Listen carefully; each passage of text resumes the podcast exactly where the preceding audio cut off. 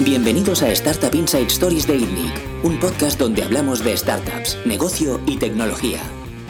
Bienvenidos una semana más al podcast de ITNIC. Yo soy Bernat Ferrero. Esta semana estoy con Eugeni Morales. ¿Qué tal, Eugeni? Hola, buenas. Buenas tardes. Que ha estado en anteriores ediciones del, del podcast. Y con Ana Villanueva. ¿Qué tal, Ana? Hola, Bernat. Ana es CEO y fundadora de Tico, em, que es una startup en el, sector de real estate, eh, un e-buyer. Ahora nos contarás un poco qué es eso. Em, que empezó hace tres años y que ha crecido muchísimo. Ha levantado más de 50 millones de euros. Em, y que, bueno, eh, ahora nos contarás qué hay detrás de este proyecto, pero, pero también ahora estamos en un momento especial eh, en cuanto a, la situación del mercado y, nos interesa mucho entender cómo, cómo os afecta también esa situación. Pero antes que nada, cuéntanos, Ana, ¿qué es Tico? Hola, Bernardo. Hola, Jenny. Em, Tico, como bien decías, Bernardo, es, un e-buyer o instant buyer, por sus siglas en inglés. Básicamente lo que hacemos posible es la venta de la vivienda en un periodo muy corto de tiempo. Em, ¿Y cómo lo hacemos posible? Pues es con dos ingredientes. Uno, compramos directamente inmuebles eh, y asumimos el riesgo de revenderlo posteriormente. Y dos, usamos mucha tecnología para hacer el proceso más eficiente. Como sabemos, hay muchas partes del, proceso de venta de un inmueble que no están digitalizadas. De hecho, eh, si miramos los últimos años, solo ha habido eh, disrupción o grandes innovaciones en los portales inmobiliarios y eso ha sido ya hace, hace 20 años y quitando eso, pues las casas se siguen comprando y vendiendo de la misma forma. ¿Esto qué implica? Pues implica un periodo muy largo de tiempo. De media en España se tarda ocho meses en vender una vivienda. Implica mucho estrés, no sabes cuándo vas a vender tu vivienda ni por cuánto. Es un proceso muy complejo, implica mucho papeleo, mucha burocracia. Em, y también hay muchas, muchas incomodidades asociadas, ¿no? por ejemplo, pues visitas de, extraños a tu domicilio, ¿no? Decías, ¿cómo afecta esto? Pues esto ahora es aún, aún más incómodo, ¿no? El tener gente eh, visitando tu, domicilio en la situación en la que estamos. Implica eh, sorpresas inesperadas, oye, parece que ya he encontrado un comprador, luego ese comprador no consigue la financiación y, y se tiene que volver a empezar el proceso completo, ¿no? Entonces, Tico nace para, para, eliminar todo ese estrés de la compraventa y para hacer que la compraventa, la venta de la vivienda se pueda hacer en tan solo una semana. Y como decía, pues lo hacemos comprando directamente el inmueble y usando mucha tecnología para que el proceso sea muy rápido. ¿no? Por ejemplo, pues en, en, tan solo 24 horas el cliente puede tener una oferta eh, por su vivienda. ¿Cómo, ¿Cómo funciona esto? O sea, ¿cómo puede un algoritmo saber si, yo qué sé, si el piso tiene algún problema o no sé, o no, o tiene, o tiene ventilación o tiene buena luz. ¿Cómo, funciona un poco el proceso en tu end, ¿no? de principio a fin? Em, hay una primera parte para, para, para, explicarte un poco cómo es esta parte de valoración que juega un papel muy importante, pero no es lo único que hacemos. ¿no? Esa valoración automática es una, es una herramienta que tenemos, pero que luego se complementa con, con el factor humano. Em, entonces, para, para, que entendamos un poco mejor cómo funciona Tico, pues hay una primera parte muy importante que es cómo identificamos a esa gente que, que quiere vender su vivienda. Em, que es una diferencia muy importante con respecto a las inmobiliarias o otros players en el sector inmobiliario. Nosotros lo hacemos de forma exclusivamente digital, solo a través de, de, de canales digitales online identificamos a esa gente que quiere vender la vivienda y que encaja mejor con el modelo ético. Y el modelo ético es alguien que aprecia esa comodidad y esa rapidez. Em, cuando tenemos identificada eh, la persona de Tico, eh, pues hacemos que venga a nuestra web, rellena un formulario. En ese formulario nos dice la información básica de su vivienda, sobre todo pues, la dirección para que podamos geolocalizar y hacer una, una valoración online. Con esa información hacemos una oferta, como decía, en 24 horas. Nuestro algoritmo de valoración, lo que se conoce como Automated Valuation Model o AVM, pues obviamente cada vez eh, lo mejoramos más, pero no es perfecto. Es decir, eh, este algoritmo nos da una oferta preliminar eh, que cada vez está más ajustada a la oferta definitiva, pero que puede ajustarse. Entonces, cuando la persona recibe esa oferta, eh, pues nos dice si la acepta o no. En caso de, que la acepte, Tico va a ver la vivienda y puede ajustar eh, esa primera oferta. ¿no? Entonces, como decía, nuestro, nuestro algoritmo nos permite ser muy rápidos porque si tuviéramos que ir a, ver la vivienda, pues nunca podríamos dar una oferta en 24 horas. Y lo que queremos es ser muy rápidos y, darle peace of mind al cliente de, oye, tú puedes quitarte en medio el problema de forma muy rápida, pero hay que complementarlo siempre con, como digo, el factor humano. ¿no? O sea, si, esa oferta es aceptada, vamos a hacer una inspección eh, técnica, eh, hacemos una inspección legal y solo cuando esa inspección es satisfactoria, pues ya continuamos con el proceso, que es muy rápido, es simplemente pues, formalizar la, oferta y en cuestión de tres días adicionales podemos estar en el notario comprando la vivienda. ¿Cuánto cambia habitualmente el, precio una vez se hace la inspección técnica? ¿Cuál es la discrepancia entre el algoritmo y, inspección física? Cada vez, cada vez menos. Eh, hay dos factores que, afectan mucho. Te puedo dar un rango, pero al final depende mucho de dos factores. Uno es del estado de la vivienda, em, que al final es algo muy difícil de, considerar a la hora de hacer la valoración automática. Y otro es eh, los metros reales siempre eh, nosotros tomamos como, base para hacer la valoración los metros del catastro, que son los metros construidos. Cuando hay mucha diferencia entre esos metros reales y esos metros construidos, pues puede haber una divergencia que, mm, por contestar a tu pregunta, pues el rango puede ser entre un 5 y un 10-15% en el, en el peor de los casos, ¿no? En el caso en el que la vivienda pues, esté en muy mal estado y haya mucha diferencia entre los metros útiles y los metros reales. Pero esta es una de Siempre es para arriba, entiendo, ¿no? Nunca es para abajo. Nunca haces la inspección y dices, ostras. O sea, al revés. Quiero decir, el va para abajo, no para arriba. Es lo más habitual, es lo más habitual. Eh, porque pues, generalmente nosotros hacemos la oferta considerando el mejor de los, de los casos. Lo que no queremos es perder oportunidad de negocio. ¿no? Entonces, hacemos la oferta pensando que el estado es el mejor posible y que la divergencia pues, es la mínima. Em, y si esto no se cumple, pues podemos ajustar. Y generalmente sí se ajusta a la baja más que a la alza. El, tema del, estado y de, y de, los metros reales, exactamente cómo se valora, porque es un tema que es, que es interesante, yo creo, para nuestra audiencia, incluso como comprador de retail, de, de ir a buscar un piso, ¿no? ¿Dónde están los engaños en el tema de los metros? Eh, generalmente donde hay mayor divergencia es cuando hay muchas zonas comunes, porque al final, eh, pues, eh, pues por ejemplo, ¿no? si consideramos una casa que tiene una piscina, que tiene un jardín comunitario, todo, todas esas eh, zonas comunes se dividen proporcionalmente entre, entre, entre, el número de vecinos de la comunidad. ¿no? Entonces hay una gran diferencia entre los metros útiles y los metros reales eh, eh, que luego aplican a la vivienda en concreto. ¿no? Em, y luego, pues, temas de, de, de, espacios perdidos, ¿no? esquinas perdidas, en fin, depende mucho de la, de la planta en sí de la, vivienda, pero generalmente no es algo que, ocurra con mucha frecuencia. O sea, hay un, porcentaje que si tú dices, oye, pues más o menos el 90% de, de, los construidos son útiles y generalmente no es algo que, usemos mucho para ajustar la, oferta, es más el Estado. Em, y el Estado es bastante difícil de, ver a priori, ¿no? Eh, eh, anteriormente, cuando, iniciábamos TICO, solicitábamos siempre fotos mm, mm, por parte del propietario para poder hacer una mejor valoración del, estado. Esto pues, se hace a través de, tecnología de reconocimiento de imágenes, etcétera, que al final eh, pues tiene un margen de error que es bastante, bastante elevado y además implica eh, una fricción más en el proceso, ¿no? que es, eh, pues el, propietario tiene que ir y tiene que ir haciendo uh, fotos de cada estancia. Con lo cual, esa parte la removimos, la, eliminamos del proceso, em, pero sí que es verdad que las ofertas sin tener en cuenta ese, estado, pues al final no son tan ajustadas y es necesario muchas veces hacer ese ajuste posteriormente.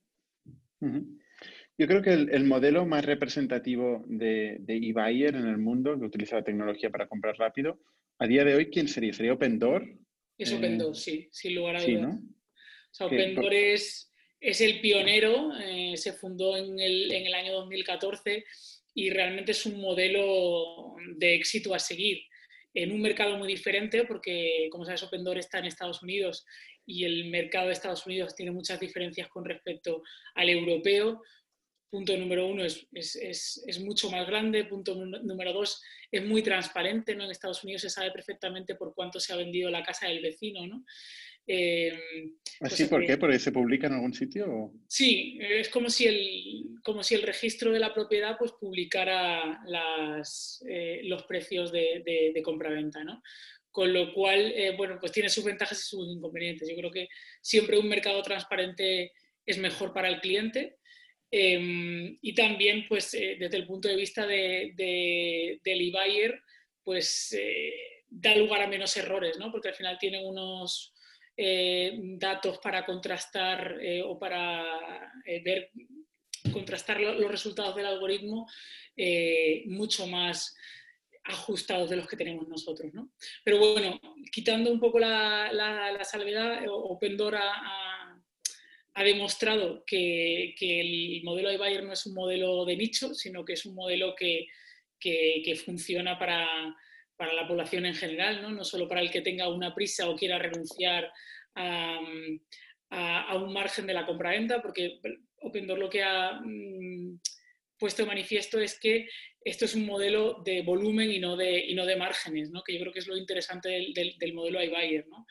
Eh, más allá de que eh, se use mucha tecnología y, se use un poco un modelo de, negocio muy innovador en el que se compra directamente el activo y se, mantiene en, el stock, lo que OpenDoor ha puesto manifiesto, como digo, es que esto es un, modelo que funciona para, mucha gente, no solo pues, por el que tiene que pagar una deuda eh, o para el que tiene una prisa porque se cambia de ciudad. ¿no? Ese es el caso mm, típico, pero, pero con OpenDoor lo que hemos visto es que pues, eh, si tomamos Phoenix, que es una de las ciudades donde hay más volumen de de transacciones de iBuyer, porque no solo está Open2, sino están eh, otros players americanos, pues los volúmenes de eh, la cuota de mercado que tienen los iBuyers está por encima del 10%, ¿no? con lo cual es algo que no es, que no es un modelo de nicho. ¿no?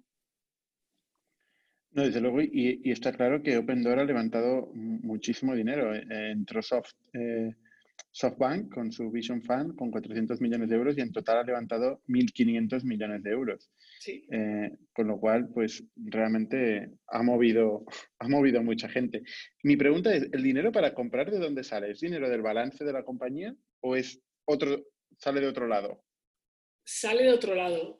Em, al final nosotros tenemos dos tipos de financiación, una financiación de equity como cualquier startup, eh, que lo que nos ayuda es a crecer eh, el equipo, a invertir en tecnología en, general, a, expandirnos a otras ciudades, sobre todo pues, a crecer lo que es la empresa en sí. Em, y luego también tenemos financiación de, deuda, em, que no viene de Venture Capital, sino viene de, otros fondos más especializados en, deuda y que lo que nos ayuda o nos, permite es eh, comprar vivienda.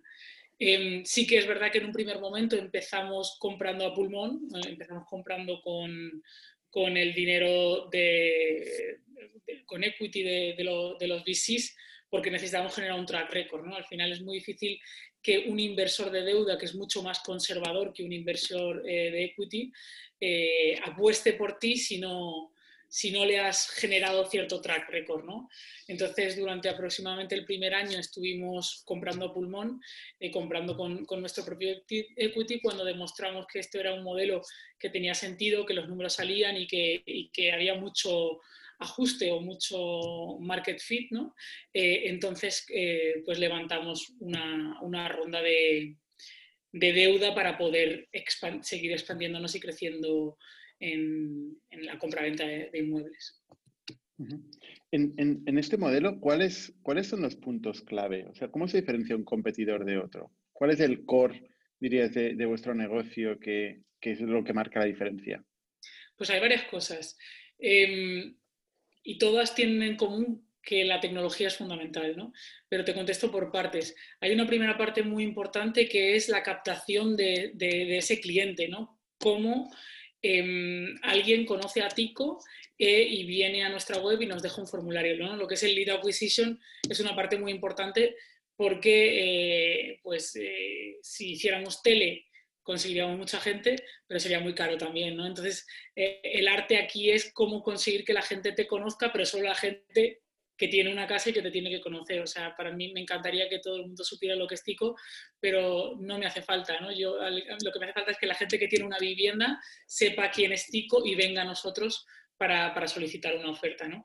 Esto es algo en lo que hemos trabajado mucho. A día de hoy, en ciudades como Madrid y Barcelona, entre el 15 y el 17% de la gente que pone una casa a la venta pide una oferta a Tico, o sea, viene a Tico y pide una oferta, es decir, que, estamos eh, generando mucho, mucho market awareness.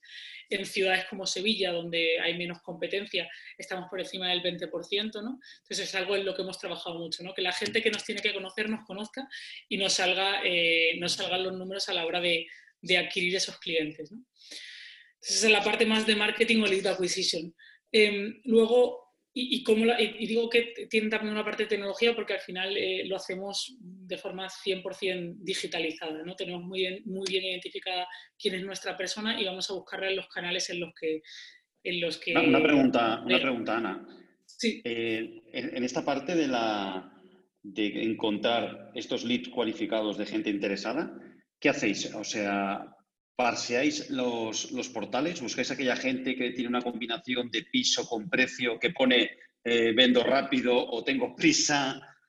Parseáis esa información y atacáis a la, a la, gente que se ha anunciado que vienes en agencia, por ejemplo. Esos son los. también lo atacamos. al final estamos en todo, en, presentes de forma online ¿no? en todos los canales y ese es uno de los canales, pero no es el principal canal. Eh, al final nuestro, nuestro algoritmo sí que detecta eh, todas esas nuevas eh, viviendas que salen a la venta en las zonas donde nosotros trabajamos y a precio de mercado, porque al final nosotros lo que buscamos es que esté a precio de mercado, que no esté por encima de mercado. Y eso, como sabes, en los portales inmobiliarios es relativamente complicado y por eso no es uno de nuestros principales canales, porque generalmente lo que está en portal inmobiliario está bastante inflado, ¿no? Eh, está por encima del, precio de mercado. Pero sí que es uno de, nuestros canales. Pero los canales eh, principales son el resto de los canales online y cuando te digo todos, o sea, pues desde los típicos ¿no? de Google, Facebook, eh, medios online, retargeting, display, en fin, cualquier canal que se te ocurra online, estamos presentes y, y intentamos optimizarlos cada vez más. Aunque al final social media o canales de display no dejan de ser como la televisión. O sea, la probabilidad que tengas de encontrar una persona que quiere vender en este momento un piso igual es, igual es, es baja, ¿no? Aunque en este momento actual, que luego entraremos... De forma genérica, sí. Si haces campañas genéricas, sí. Por eso mm, comentaba que para nosotros es muy importante identificar la persona, ¿no? En Facebook, por ejemplo, eh, te permite targetizar muchísimo. Entonces, si tienes muy claro quién es la persona de Tico, quién es esa persona, eh, qué edad tiene, eh, qué página sigue, em, cómo se comporta en general de forma online. Si conoces muy bien a esa persona, puedes ir a buscarla.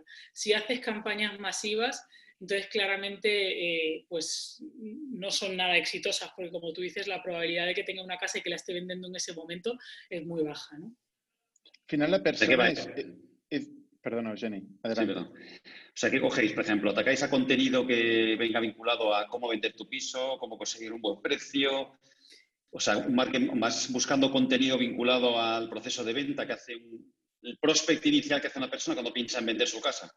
Eh, de todo. O sea, es que tenemos cientos de campañas. algunas son de keywords, ¿no? De, oye, pues si alguien quiere vender su casa, ¿qué, ¿qué, es lo que busca? Pues normalmente cuando alguien quiere vender su casa, hay veces que busca vender mi piso rápido, pero hay veces que busca cuánto vale mi casa, ¿no? Entonces sí que hay temas de búsqueda de keywords, pero como te digo, o sea, estamos en, cualquier canal que, se te ocurra online, en mailings, en, recomendaciones, en fin, eh, lo buscamos por todas partes. Al final, Ana, el, cliente de Tico es alguien que necesita pasta a corto plazo. Eh, eso es lo que uno puede pensar en, un primer momento, ¿no? Y ese sería el caso si nos lleváramos márgenes muy grandes. Porque tú dices, oye, pues solo el que tiene mucha prisa va a, renunciar a llevarse el mejor precio, ¿no? Pero como comentaba antes y siguiendo un poco el modelo Open Door, em, Tico no se basa en el margen, sino en el volumen. Al final nosotros nos llevamos unos márgenes que están em, alrededor del 8-10%, que, que, que, si lo comparas con, por ejemplo, lo que sea una inmobiliaria, pues es, es, similar, ¿no? que más o menos está en torno al 6%. Em, y sin embargo, pues aportamos mucho más valor agregado, ¿no? porque hacemos posible que puedas vender la vivienda, como decía, en una semana y evitándote las visitas a tu casa, evitándote el papeleo y teniendo certeza de, oye, voy a tener el dinero en el bolsillo en, en una semana para, para, comprar una nueva casa, para mudarme de ciudad o para seguir con mi vida. ¿no? Entonces, no solo el que tiene prisa viene a Tico, sino el que quiere una solución cómoda y rápida. Es verdad que si lo que quieres es maximizar tu precio, ni siquiera vas a una agencia inmobiliaria. Vas pues tú mismo idealista, decides cuánto vale tu casa, eh, haces las visitas, haces las fotos, eh, atiendes las llamadas, prepara el papeleo. Es decir, que obviamente el, target de Tico no es el cliente que quiere maximizar el precio de su vivienda, porque nosotros vivimos de llevarnos un margen entre el precio de compra y el precio, de venta. Pero sí que nuestras ofertas son muy competitivas porque eh, nuestro, como digo, nuestro, nuestro modelo va de volumen, va, de darle la vuelta al dinero cuatro o cinco veces al año. Nuestros, nuestros tiempos entre la compra y la venta son inferiores a 90 días esto nos permite darle la vuelta al dinero eh, cuatro o cinco veces al año, con lo cual, aunque nos llevemos algo, nos llevemos un margen inferior al 10%, el hecho de darle la vuelta al dinero varias veces al año, pues hace que ya sea atractivo eh, la, rentabilidad que nos llevamos. No por casa individualmente, pero sí a nivel, a nivel anual. ¿no? Entonces, respondiendo un poco a tu pregunta, Bernat, ¿viene a nosotros la gente que tiene prisa? Pues ese es el, el cliente más, más claro, ¿no? Pero te diré que, dentro de nuestra tipología de cliente, eh, el que tiene una deuda no representa ni siquiera un 5%. Es decir, que viene la gente, la gente viene a ti como buscando la comodidad y no tanto esa rapidez, ¿no? La rapidez como comodidad, de oye, me quiero quitar este, no, no quiero estar ocho meses vendiendo mi vivienda, pero no porque tenga que, que esté con la soga al cuello y necesita eh, el dinero ya, ¿no? Sino más porque, oye, esto eh, eh, no quiero estar pensando en, en venderle mi vivienda, es un proceso muy estresante, de igual forma que puedo vender mi coche muy rápido, ¿no? Yendo a un concesionario, pues puedo vender mi casa muy rápido yendo a Tico, ¿no?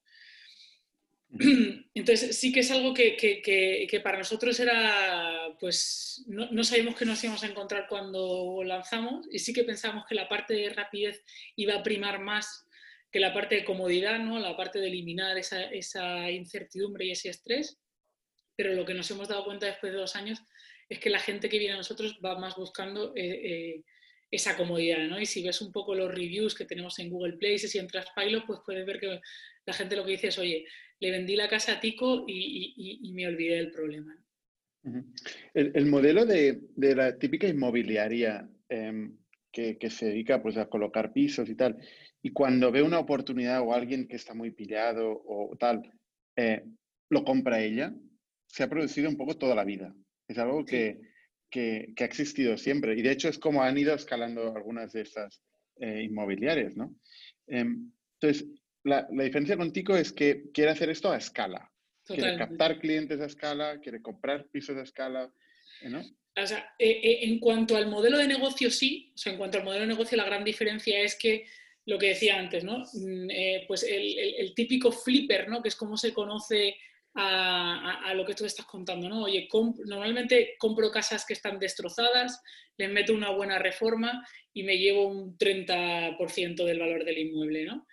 Em, eso ha existido siempre, tanto lo hace la agencia como lo hace pues, el inversor más a pequeña escala que hace dos o tres operaciones al año y se lleva unos buenos márgenes. Em, la diferencia en cuanto al modelo de negocio es claramente el margen. Nosotros nos llevamos márgenes más pequeños y, sobre un mayor volumen de, de operaciones. Y eso es precisamente lo que hace que sea escalable, porque oportunidades de estas existen, pero son limitadas. Lo que comentaba anteriormente de que, ha conseguido hacer eh, Open Door en Estados Unidos es, ha demostrado que esto es un modelo que funciona a escala, es decir, que no es un modelo de nicho, pero obviamente siempre y cuando renuncies a márgenes. Si quieres llevarte un margen del 30%, vas a tener una operación de nicho, vas a tener un, negocio de nicho porque no hay mucha gente que esté dispuesta a que se lleven un 30% del valor de, su inmueble. ¿no? Entonces, claramente en cuanto a modelo de negocio, como bien dices, la diferencia está en la escalabilidad, que va muy ligada a los márgenes, eh, pero luego también eh, hay una diferencia importante en cuanto a la experiencia de usuario, que está muy ligada a la tecnología. O sea, el cliente que viene a Tico en 24 horas tiene una oferta que además es una oferta digital que se puede eh, firmar eh, desde el móvil, em, que si quiere seguir adelante con, la operativa, pues, pues, luego puede firmar también las arras digitales, que le explicamos cómo evoluciona el, sector en su, eh, en su zona, etcétera, etcétera. Entonces la experiencia de usuario es muy diferente a la experiencia de usuario eh, que puede tener alguien en, el mundo offline, ¿no? donde pues todo va bastante más lento, igual necesitan tres o cuatro visitas a su domicilio antes de poder hacer una oferta y la oferta viene pues al cabo de una semana en lugar de 24 horas, etcétera. Entonces para nosotros es muy importante que la experiencia sea muy muy buena de principio a fin y que la persona desde el sofá de su casa pueda tener una primera oferta por su vivienda y que diga, oye, es que esto es eh, realmente no es un proceso complicado, sino que puede ser un proceso muy fácil. ¿Y por qué es muy fácil? Pues por la tecnología. Si no tuviéramos la tecnología no podríamos eh, ofrecer este, este proceso. Y perdona, ¿verdad? Cuando preguntabas antes cuáles eran los, puntos clave, ¿no? Me había quedado la parte de acquisition, pero te lo iba a preguntar ahora, ¿eh?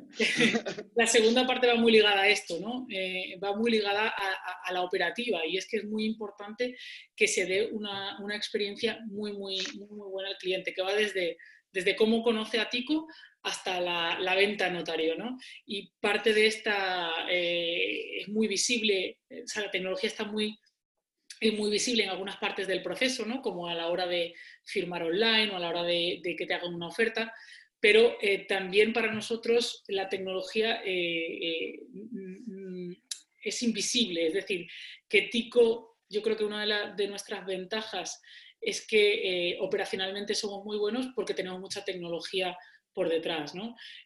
tecnología que no ve el cliente, pero que a nivel procesos está muy presente en la vida ética. O sea, nuestro backend va desde que identificamos un cliente hasta que la casa se vende. Y eh, tenemos, pues, eh, como digo, muy digitalizado el proceso, eh, muchos checkpoints para, asegurarnos de que, que cumplimos los, tiempos, muy integrado con, pues, con el resto de, de, de sistemas, etc. ¿no? Entonces, para mí, un poco cuáles son esas, esas ventajas, pues hay una parte muy importante de identificar a esos clientes y que te conozcan y que puedas hacerle una oferta sin que te cueste un riñón, ¿no? Eh, y, una segunda parte de ser operacionalmente excelentes, ¿no? porque al final eso es lo que nos va a permitir escalar y es lo que nos va a permitir que la experiencia de usuario sea muy buena. Esto yo, yo, diría que aplica a todos los negocios, pero sí, estoy de acuerdo. Seguro. Eh, y Ana, ¿qué es lo que puede ir mal aquí? O sea, ¿qué es lo que puede decir, hostia, eh, la hemos cagado, ¿no? ¿Puedes comprar casas que dices, ostras, esto no lo coloco ni en la vida? Sí. O, no encontrar el dinero, tener las casas y no encontrar el dinero. ¿Qué, qué, es lo que puede fallar? Eh, ahora o, cuando empezamos. O sea, cuando empezamos yo creo que podía ir mal todo, ¿no? O sea, podía, uno, podíamos, podíamos no haber encontrado demanda eh, ahora mismo, como te, digo, tenemos más demanda de la que podemos cubrir. Entonces yo creo que eso es algo, que es algo muy bueno, ¿no? Pero es el primer paso. Oye, ¿qué pasa si no tienes demanda? Eh, pues es que no tienes negocio, ¿no? Entonces, el, primer punto a, probar o demostrar es que, oye, había demanda y esto es algo que interesa eh, a, los propietarios de la vivienda, ¿no? Que podía ir mal después era que, pues, que no, no tuviéramos financiación para comprarla, ¿no? Pues oye, tenemos eh, ya casas, pero no tenemos eh, fondos, ¿no? Con lo cual, pues no podemos dar una solución rápida porque la solución rápida no solo viene de hacer la oferta, sino de luego tener la financiación para comprarla. Nosotros no pedimos hipotecas una vez que tenemos las casas, nosotros tenemos que tener ya esa financiación porque si no volviendo un poco a la experiencia de usuario, sería malísima, ¿no? Oye, te voy a comprar tu casa, pero espérate dos meses que tengo que conseguir la hipoteca eh, antes, de, antes de comprarla, ¿no? Eh, la parte de financiación es, fundamental también, Y es otra de las ventajas competitivas que no te he comentado anteriormente, pero es importante tener esos fondos y tenerlos también a un buen tipo de interés, porque si no tampoco salen los números. Em, y luego, una vez que tienes ya ese market fit y tienes la demanda, ¿qué puede ir mal? Pues que, no pongas bien el precio y que te equivoques comprando y que luego no, lo puedas vender, ¿no? Que afortunadamente pues no nos ha pasado eh, muy habitualmente, pero conforme escalemos, pues esto va a ser eh, inevitable, ¿no? Y si miramos, por ejemplo, em, los números de Open Door, pues vemos que que de media tienen un, margen, ¿no? pero, pero también eh, eh, pues casos en los que las casas salen mucho mejor de lo previsto y casas que se venden a pérdida. Y eso es algo que tenemos que asumir y que de hecho, eh, pues parte también de, la tecnología que tenemos nosotros es para a la hora de la venta digitalizarlo de la, de la, de la manera más automática posible. Y si pasan una serie de KPIs, ¿no? entre ellos tiempo, visitas, impresiones, etcétera, eh, pues hay que agilizar la venta y si ello implica bajar precios, pues hay que bajar precios, ¿no? Aunque eso implique vender a pérdida, que como digo, afortunadamente no nos ha pasado, pero que está contemplado que nos pueda pasar y que conforme escalemos y, y crezcamos, inevitablemente va a pasar. Si compráis un piso que luego no se vende eh, de ninguna manera, ¿qué vais a hacer? ¿Lo vais a aguantar N tiempo hasta un límite? Eh, ¿O lo vais a vender a pérdida? Eh, la última, tenemos una serie de mecanismos que se van activando ¿no? conforme van pasando ciertos KPIs, entre ellos pues, el número de días, entre ellos que, una casa no tenga las llamadas, bueno, es el funnel, ¿no? Primero son impresiones, luego son llamadas, luego son visitas, luego son ofertas. Si esos KPIs no se van dando, pues vamos activando una serie de mecanismos. Eh, los mecanismos más Em, los primeros mecanismos que activamos pues son, oye, vamos a invertir más en marketing, vamos a hacer que esta, que esta casa se vea más, em, pero eh, otros mecanismos pues son bajadas de precio y si hubiera que llegar al punto de venderse a pérdida, pues lo haríamos, ¿no? Porque al final tenemos muy claro que no podemos ser emocionales en estos negocios, ¿no? Eh, porque al final siempre dices, oye, oye, es que ya esta, esta visita seguro que va a caer, es que ha sido buenísima, ¿no? Esto pasa también en, en todos los negocios, ¿no? Lo veis en Factorial seguro y lo veis en, en, cualquier negocio, ¿no? Que al final dices, oye, oye, es que este, voy a cerrar ya eh, este proyecto seguro, seguro, ya me quedan solo unos días, una semana más. al final tenemos que ser muy fríos em, y eso es algo que, que, desde Tico tenemos muy claro, ¿no? Que hay que ser muy fríos y hay que ir haciendo una serie, hay que ir activando una serie de mecanismos si van... Eh, como digo, mm, pues eh, activándose ciertas, ciertas palancas, ¿no? Y el número de días es la más clara, ¿no? No podemos tener una casa un año en nuestro, en nuestro stock porque sería dinero que está inmovilizado, ¿no? Entonces es mejor vender a pérdida pero rentabilizar ese dinero que tener una casa indefinidamente eh, en, stock. Sí, porque esto que comentas, más o menos, ¿qué coste puede tener un fondo de deuda? Claro, ¿qué, rendimiento te pide? Porque claro, si, tardas en vender... según, la, según la necesidad que tengas. Eh, pues eh, depende de dos cosas, ¿no? Depende del, track record que tengas eh, y depende de, pues eso, de la prisa que, de la prisa que tengas, ¿no? como cualquier negociación, ¿no? Si, si, solo tienes una alternativa, pues las posibilidades de que cierres una buena negociación son peores que si tienes varios, varios fondos haciendo oferta. Pero por contestar un poco a tu pregunta, em, para startups ¿no? más o menos eh, jóvenes em, y, en el sector en el que nos movemos, pues se mueven entre un 8 y un 14% aproximadamente.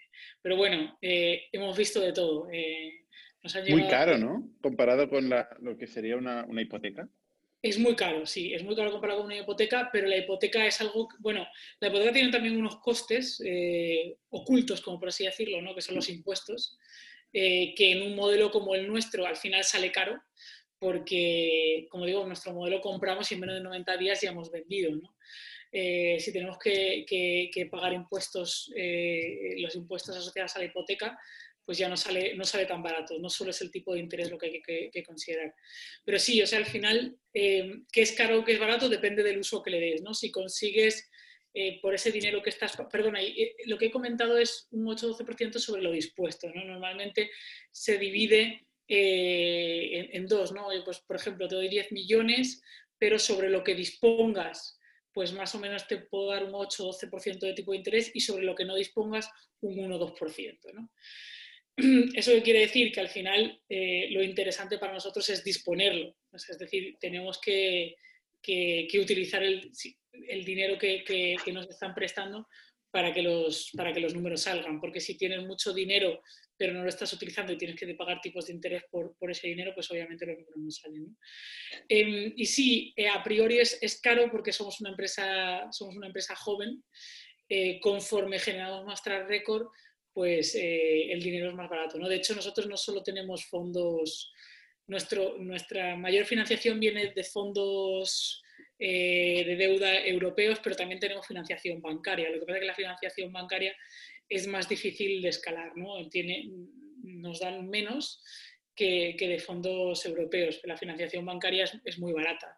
Eh, se mueve, pues, eso lo sabéis seguramente, ¿no? Pero entre el 2 y el 3,5%, o el 1,75 y el 2,5% aproximadamente. El problema con la financiación bancaria es una, que a las startups es más difícil que, que se la den a volumen, ¿no?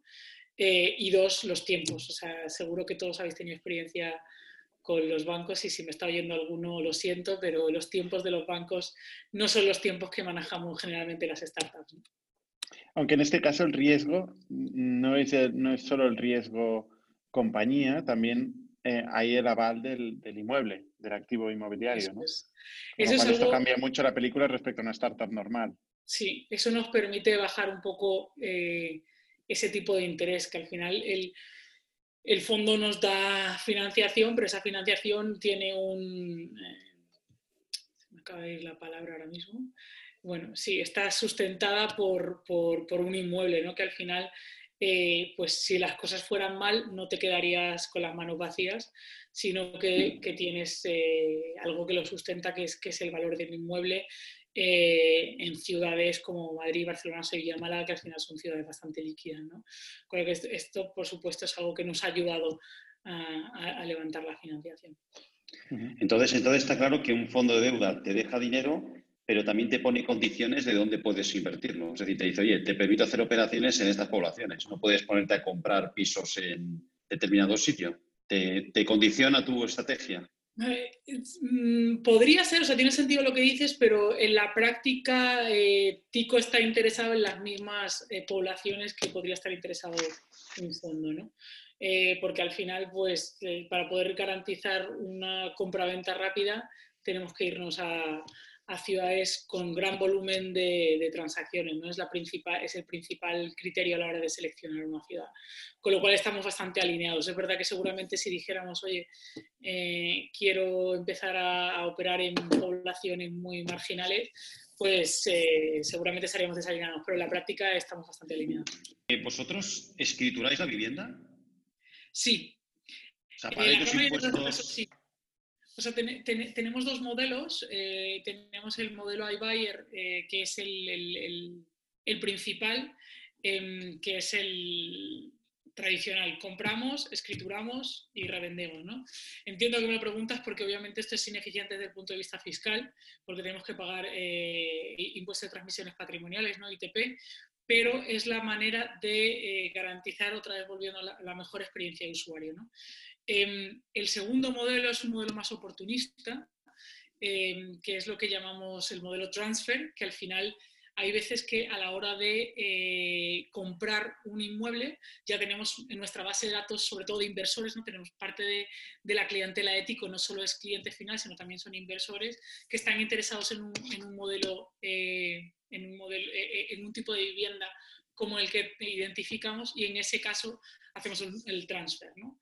No, no escrituramos, sino que transferimos directamente de un propietario a otro. Pero este, mm, a día de hoy eh, es más, no es nuestro modelo fundamental, como digo, pues por un tema de, de experiencia, ¿no? porque se tiene que dar en el caso de que ya exista alguien interesado en esa vivienda, pero lo que no podemos hacer es intentar eh, pues buscar a un, comprador cuando la persona ya lo quiere vender, porque en ese momento lo que tenemos que darle es una solución muy fácil y una solución muy rápida sin que implique visitas a su domicilio, etcétera, etcétera. Pero no, no, ves, no ves seguridad jurídica de decirle, oye, te adelanto el dinero, firmamos un contrato de compraventa que lo pueda transferir a un tercero y cuando tenga el comprado, que son 90 días, escrituro. Sí, ese es el modelo que tienen otros players, como probablemente sabes, ¿no? Eh, pero no da tanta, o sea, el, valor agregado que le damos al, cliente, eh, pues no es tan bueno, ¿no? Generalmente en ese tipo de casos, em, pues hay que idear una serie de fórmulas legales que son más complejas, ¿no? Porque si yo adelanto el dinero, pero no me quedo con la propiedad, pues tengo que hacer o bien un contrato de préstamo con opción a compra que luego puede tener ciertos también problemas a la hora de, pues, eh, mm, si genera o no genera intereses, si está o no está escrito en, eh, eh, el registro, etcétera, etcétera. Entonces, sí son soluciones que son más eficientes desde el punto de vista fiscal, pero desde el punto de vista de experiencia de usuario son bastante más complejas.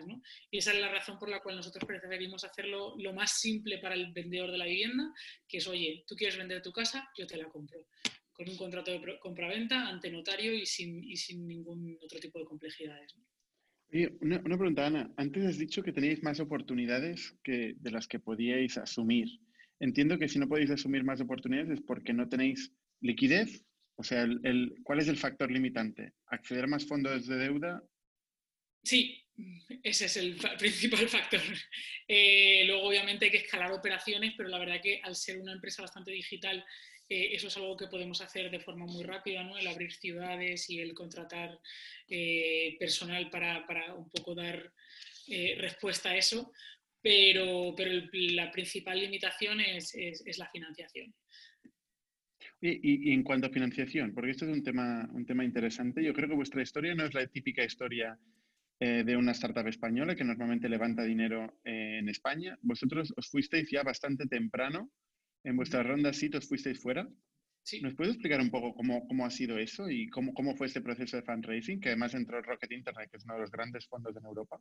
Sí, aquí la verdad que eh, no me voy a llevar yo el mérito porque no me corresponde. Eh, uno de los de nuestros principales activos de Tico es, es, uno de los fundadores eh, que se llama Sina Afra. Em, él es un emprendedor muy, muy consolidado, ¿no? ha hecho ya varios, varios, varios exits y la verdad es que pues, está muy bien conectado. Y nada más pues decidir empezar, empezar Tico, pues se levantó una serie SID que la verdad que para, para España igual hubiera sido una, una serie A, ¿no? Eh, porque fue de varios, de varios millones de, de dólares.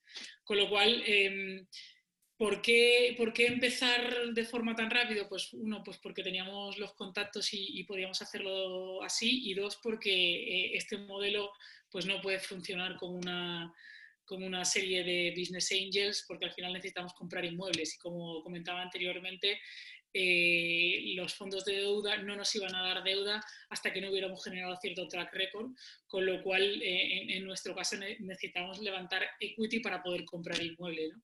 con lo cual ya estamos hablando de varios millones, no podemos estar hablando de, de 100.000 euros o 500.000 euros, que puede ser una, una, serie de business angel más típico para una empresa española. Pues, bueno, a tu respuesta de que por, qué empezamos así, porque lo necesitábamos y porque también eh, afortunadamente pues contamos dentro del equipo fundador con, con alguien con los contactos para, para, para, poder hacerlo con un PowerPoint, ¿no? que al final es, es como se empieza todo. Y eso al final, pues tal y como dices, que es un, factor limitante el, el, capital para un negocio tan intensivo en capital, es una, es una parte importantísima. Eh, de hecho, nosotros hemos visto otros proyectos como Pronto Piso, eh, que ha pasado por el podcast también, ha pasado todo el mundo por el podcast, em, y ellos han levantado pues menos de la mitad de vosotros de, de, dinero, ¿no? Eh, y con fondos españoles. Entonces, claro, si, si eso es un factor clave, tener un Rocket Internet en el cap table os va a ayudar o os está ayudando a levantar más, más fondos de, deuda o levantar más capital en el mundo o no?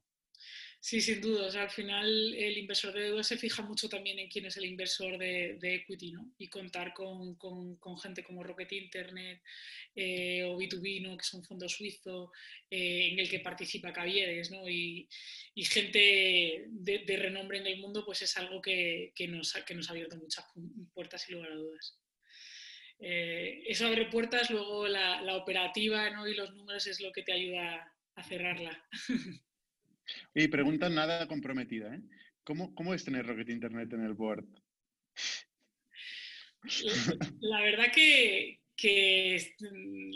la fama no les acompaña, pero yo no, e, en nuestro caso nos ayudan y la verdad que, bueno, que nos han abierto muchas más puertas que, otra cosa, ¿no?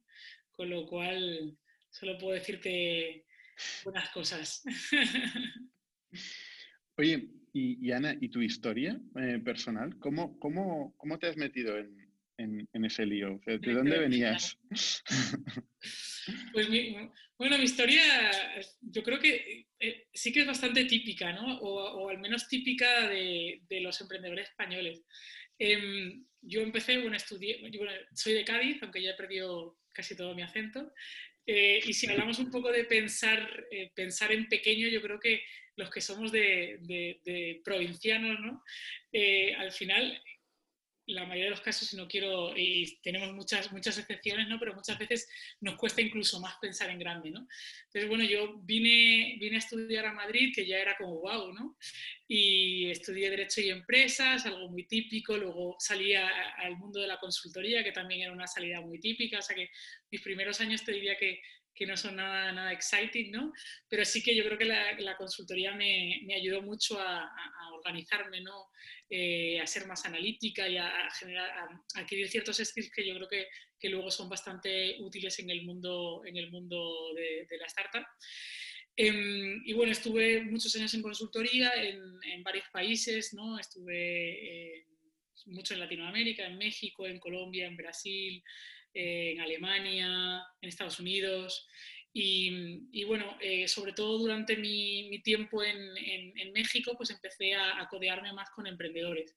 Yo creo que porque al final México, al estar más cerca de Estados Unidos, pues el, mundillo emprendedor ¿no? y el, eh, el que el, emprende, el, emprender era algo cool, ¿no? Pues se empezó a desarrollar un poco más, yo creo, en, México que, en España. Entonces tuve la suerte de conocer a mucho emprendedor, de inspirarme, por eso decía que anteriormente yo creo que es lo más importante es, es inspirarte, ¿no? Y yo dije, oye, esto es lo que yo quiero, esto es lo que yo quiero hacer. Mm, realmente no me quiero quedar en el big picture, ¿no? que es lo que hacía siempre en consultoría, diseñaba unos planes y unas estrategias muy interesantes, pero luego siempre se quedaba en eso, en la parte de diseño, y yo me quería arremangar y, ¿no? y, ver, y ver cómo acababan siendo esos proyectos. ¿no? Recuerdo, por ejemplo, un proyecto de transformación digital de una empresa de, de, páginas de amarillas, ¿no? que era muy, muy tradicional, que le dimos toda la vuelta y al cabo de los seis meses, eh, pues dije, oye, esto qué ha pasado, ¿no? Porque nos hemos quedado tanto en la estrategia, pero ¿qué ha pasado? ¿Hemos conseguido darle la vuelta al negocio o no? Entonces yo quería, como digo, arremangarme y empecé a conocer a gente que, que hacía precisamente eso y dije, esto es a lo que yo me quiero dedicar. No sé exactamente el qué, pero yo quiero, yo quiero lanzar proyectos desde cero. Y precisamente también, volviendo un poco a, esa inseguridad que a veces tenemos, yo creo que, que, es muy propia de la mentalidad española, de, oye, pero no sé si voy a saber, yo no entiendo de esto, nunca lo he hecho antes, ¿no? Entonces decidí que la mejor forma de, de dar el siguiente paso era, era formarme y, y, decidí hacer un, un MBA en, en, en MIT en, en Estados Unidos que al final para mí era la, la, cuna de la tecnología y por eso quería irme ahí, ¿no? porque quería irme a un sitio donde eh, pues estuviera muy desarrollado el emprendimiento y la tecnología. Me fui a hacer un MBA muy, muy especializado en, en, emprendimiento y con las ideas muy claras de que yo quería montar algo y muy, muy rápido. O sea, no quería que mis dos años pasaran simplemente estudiando y pasándomelo bien, sino que quería montar algo. Eh, entonces, empecé en agosto y en septiembre ya estaba montando mi, mi propia startup que era un tema muy, muy chulo en temas de crowdfunding, eh, de equity crowdfunding en música. Un tema muy, muy interesante y, muy, muy divertido, eh, pero muy difícil de que salieran los números. Como, como anécdota, pues nos invirtió el ex CEO de Warner Music, estuvimos trabajando desde, desde su casa de Meatpacking District ahí en Nueva York durante todo el verano y decía, esto es lo, más, lo, menos parecido a un, a un, garaje ¿no? americano, porque estábamos allí, entrábamos con la huella digital, nos subíamos al, penthouse de su casa trabajando. la verdad que, que, fue una pasada. Y, y, bueno, volviendo un poco a, a la historia, eh, para mí como experiencia fue muy, muy, muy buena, ¿no? porque conseguí aplicar todo aquello que estaba aprendiendo durante el MBA y lo apliqué en mi propio proyecto, ¿no? Lanzamos un MVP, conseguimos Angel Investment, conseguimos los principales, eh, los primeros usuarios, pero era una historia muy, muy complicada de que, de que se salieran los, los números, ¿no? Porque al final lo que nosotros hacíamos era que, que los fans pudieran invertir en los artistas, en una etapa muy, muy incipiente, cuando todavía no, no, tenían ningún tipo de revenues, y participar de los beneficios futuros del artista. Con lo cual, pues era algo muy emocional, ¿no? Porque permitía, oye, yo descubrí este artista primero y yo eh, eh, participo de sus beneficios futuros. Era algo muy bonito, pero muy complicado que al final salieran los números, es decir, que ese inversor fan consiguiera recuperar su, su, su inversión inicial. ¿no? Esa fue la razón por la cual... el, el, concepto es chulo, ¿eh? Es muy, muy chulo. Es, al final... es parecido a, a, a, las universidades estas que están saliendo, sí. que, que, participan de rentas futuras de la gente que ha pasado por ahí. Es como los Student Finance Loans, ¿no? Eh, Exacto. Sí, que no me acuerdo del concepto, pero sí. Se me ha olvidado ahora mismo, pero sí. Eh, Student Finance creo que es la, la, startup que está ahora mismo en, en España. ¿no? Es un acuerdo eh, de participación de rentas futuras, al final, un acuerdo con Sí, que lo tiene ahí un hack también, ¿cómo se llama? Eh, bueno, sí, básicamente es, eh, oye, el, el, que tenga éxito, eh, pues yo solo, solo voy a recuperar eh, si tú tienes éxito y si no tienes éxito no, ¿no? Pero a diferencia de, de los, de, estos, de estos préstamos de estudiantes, que normalmente, pues como Ironhack, ¿no? Ironhack eh, tiene un noventa y tantos por ciento de, de empleabilidad, empleabilidad post eh, curso, con lo cual pues los números salen. En el mundo de la música, lamentablemente, pues los números son mucho más difíciles claro. salgan, ¿no? porque hay pocos artistas que hacen éxito, que hacen, eh, que tienen éxito, ¿no? O que, o que recuperan la inversión. Entonces, nuestro modelo iba más a, como decía, temas emocionales, ¿no? Decir, oye, a mí me encanta este artista y me encanta la música que hace y si luego no recupero el dinero, pues da igual porque yo estuve ahí, ¿no? Cuando era muy incipiente. Pero claro, eso es algo que funciona para los fans que son totalmente irracionales, pero para conseguir un poco más de escala y un poco más de financiación racional, pues era más complicada. ¿no? Qué curioso bueno, de, algo, de algo tan B2C, tan emocional, al ladrillo. bueno, antes eso, eso, se llama Tap Tape. Eh, eh, después de Tap Tape eh, estuve en Jovan Talent. Eh, fue, fue, el paso intermedio. ¿no? O sea, como, como, ves, a mí no me importa el, el, sector, lo que me importa es el proyecto. O sea, al final, que sea un proyecto que para mí sea disruptivo y que, y que tenga mucho, que, y que solucione un problema muy, muy tangible y muy real. ¿no? Pues en, en, el caso de TapTape era conseguir financiación para los artistas, en el caso de Jogan Talent es eh, pues, eh, unir el, el, que tiene el trabajo con el, el, empleado, ¿no? el hacer ese matchmaking, y en el caso de, de, de, Tico pues es vender tu vivienda de forma fácil y rápida. ¿no? Entonces, en todos está el componente digital y en todos está el componente de, de resolver un problema muy, muy real y muy tangible, ¿no? de una forma muy innovadora, pero como ves, el, el sector para mí es eh, es lo de menos. Y mira que, que, me está gustando mucho el sector inmobiliario, pero cuando empecé no era lo que me, no era lo que me atraía, ¿no? sino resolver ese problema. ¿Y, la historia de, de, encontrar a tu fundador actual, y tu, tu cofundador actual, eh, ¿cómo fue? ¿Conocíais ya o, cómo pues fue bastante, bastante, casual. Eh, fue a través de Endeavor. Supongo que conoces Endeavor. Un fondo. Eh, bueno, tiene la parte de fondo, pero sobre todo Endeavor lo que hace es, eh, tiene una red de, de network de mentores muy, muy importante en todo el mundo eh, y ayuda a lo que ellos llaman scale-ups, más que startups, eh, a las scale-ups, a pasar al siguiente nivel. ¿no? O sea, eh, las empresas para poder pertenecer a esta red de Endeavor tienen que cumplir una serie de, de características, por eso no son tanto startups, sino que son más scale-ups en cuanto a volumen de empleados o en cuanto a facturación. Eh, y lo que esta red les permite es a esa scale-up llegar al siguiente nivel. ¿no? Por ejemplo, Cabify es una, es una empresa Endeavor, Globo es una empresa Endeavor. Eh, entonces, bueno, son, son empresas que ya no, no, se podrían llamar startups, sino son empresas que tienen ya eh, cierto track record y lo que les permite Endeavor es conectarle con la red internacional eh, empezó en Estados Unidos, pero está en todo el mundo, y mm, con mentores de, pues, pues de, que están en, las altas esferas, ¿no? en, la presidencia del BBVA, de Indra, etc.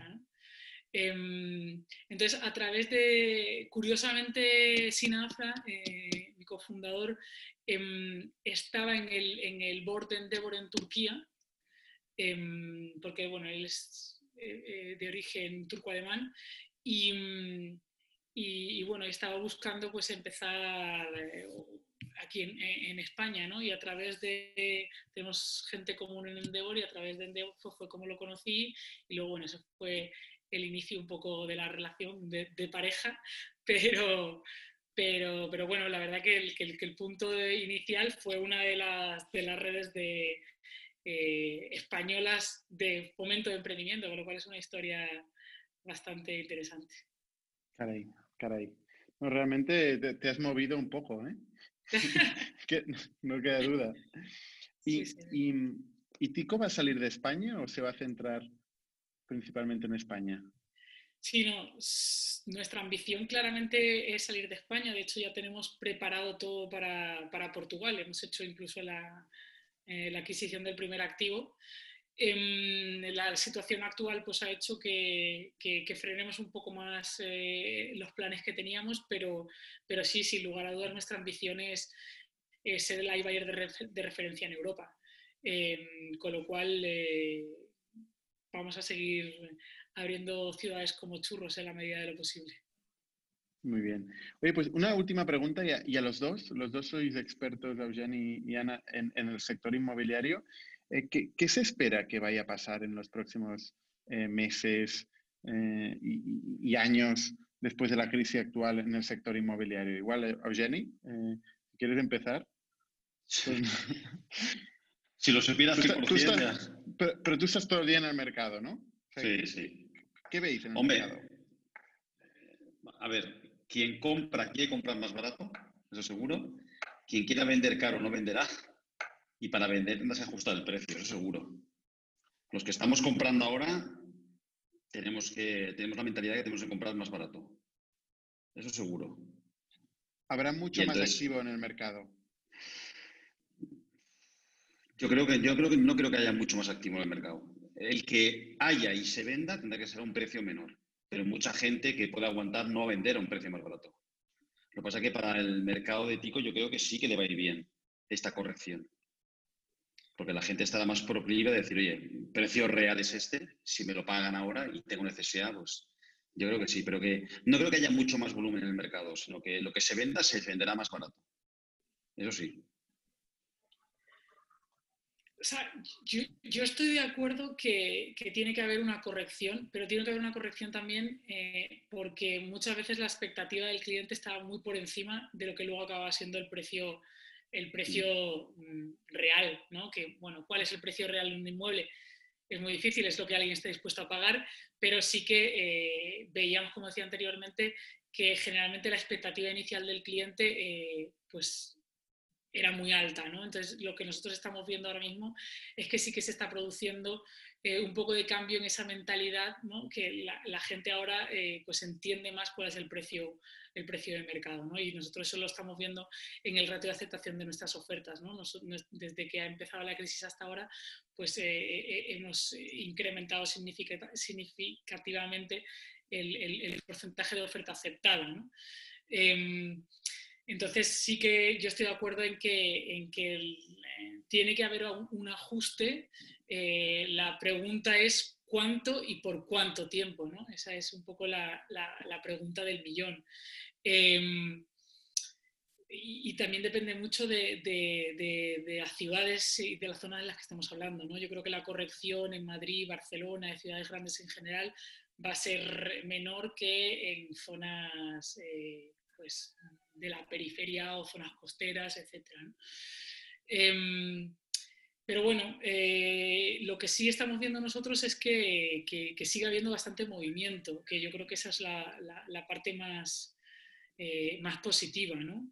Eh, que, el, que, el, volumen de transacciones, si bien se espera que, en un primer momento pues, disminuya, pues porque oye, mucha de la gente que estaba pensando comprar una vivienda anteriormente, ahora mismo pues o bien porque ha perdido el empleo o porque tiene la cabeza en otras cosas, ha, decidido eh, pues, paralizar esa, operación. Entonces, eh, inevitablemente el volumen de operaciones eh, pues, caerá y mm, también por esa regla de tres pues será más difícil vender, vender tu vivienda. ¿no? Y, como, como comentábamos, pues oye, si es más difícil vender tu vivienda tendrás que ajustar el precio. ¿no? Para ti, ¿eso qué significa? Pues son oportunidades, porque realmente eh, por una parte, eh, eh, la gente sabe que vender tu vivienda ahora es más complicado, con lo cual aprecia la oferta de Tico, que es una oferta inmediata y, competitiva. Em, por otro lado, también hay una mayor digitalización, es decir, y esto lo estamos viendo, la gente nos lo dice, oye, es que yo prefiero vendértelo a ti, que solo me haces una, una visita de inspección, a tener a gente entrando sin las medidas de seguridad. ¿no? Esto es algo que, que es muy particular de la situación y actual y va a ser algo momentáneo y espero que dure lo menos posible, pero sí que es verdad que, que la digitalización se está acelerando, ¿no? Entonces la gente ahora mismo pues eh, prefiere una solución como Tico, en la cual como una sola visita puede vender su vivienda ¿no? y puede firmar el contrato de arras digitalizado y el notario pues lamentablemente todavía no, pero esperemos que dentro de poco también se pueda digitalizar y prefiere esa situación más, más, digital que una situación no más tradicional que, en la que haya más contacto físico. ¿no? ¿No creéis que, que, toda esta gente que, que se está quedando sin empleo o que se está quedando sin empresa, eh, desafortunadamente esta, esta crisis eh, pues tan profunda en, en, casi todos los sectores de, de, la economía no va a tender a que la gente que tiene activos quiera convertirlos en liquidez y con lo cual eh, pues ponga sus, sus, viviendas al mercado, etcétera. ¿Esto no va a pasar en los siguientes meses? Yo creo que sí, eso, eso pasa ya. O sea, yo creo que lo más problemático es el que no tiene, o sea, la situación más dramática es para el que no tiene ese, ese inmueble en propiedad, ¿no?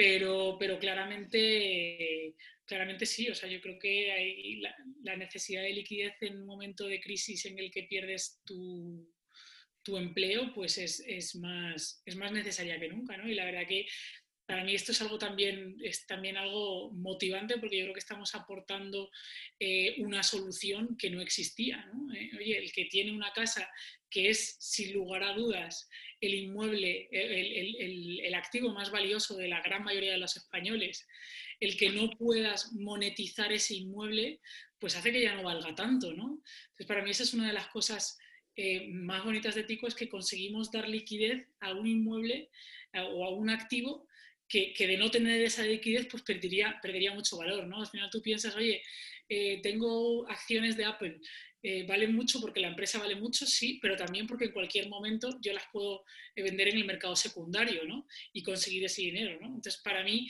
el que contigo seamos capaces de darle más valor a un activo ya de por sí muy valioso, pero muy, muy, muy líquido, ¿no? como es el, el, el, activo inmobiliario, pues yo creo que aporta mucho valor y en la situación actual aporta más valor todavía. ¿no? Y sobre todo ligado a que mm, desde Tico no nos queremos aprovechar de la situación actual. O sea, eh, no vamos a hacer ofertas más bajas porque sepamos que la gente esté en una mayor situación de necesidad. Nosotros hacemos nuestras ofertas de la misma forma, eh, independientemente de que el que venda a nosotros tenga o no tenga esa prisa. ¿no? De hecho, es algo que no preguntamos o que no sabemos generalmente hasta, hasta, hasta que firmamos en notaría. ¿no?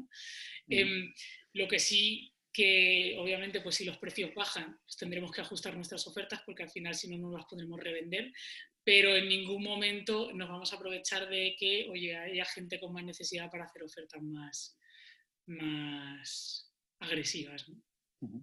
Oye, Ana, interesantísimo eh, vuestra historia y os iremos siguiendo. Eh, Eugeni, muchas gracias también y con todos los demás. Nos vemos la semana que viene. Muchas gracias. Muchas gracias a vosotros. hasta luego, gracias. Hasta luego. Dios, Ana, chao. Somos un ecosistema de startups tech de Barcelona, creadores de Camalún, Kipu y Factorial, entre otras. Ofrecemos más de 5.000 metros cuadrados de coworking a startups y organizamos eventos diarios para discutir negocio y tecnología hasta la saciedad. Desde ITNIC Fund invertimos en equipos con capacidad de construir grandes productos y negocios. ¡Te esperamos!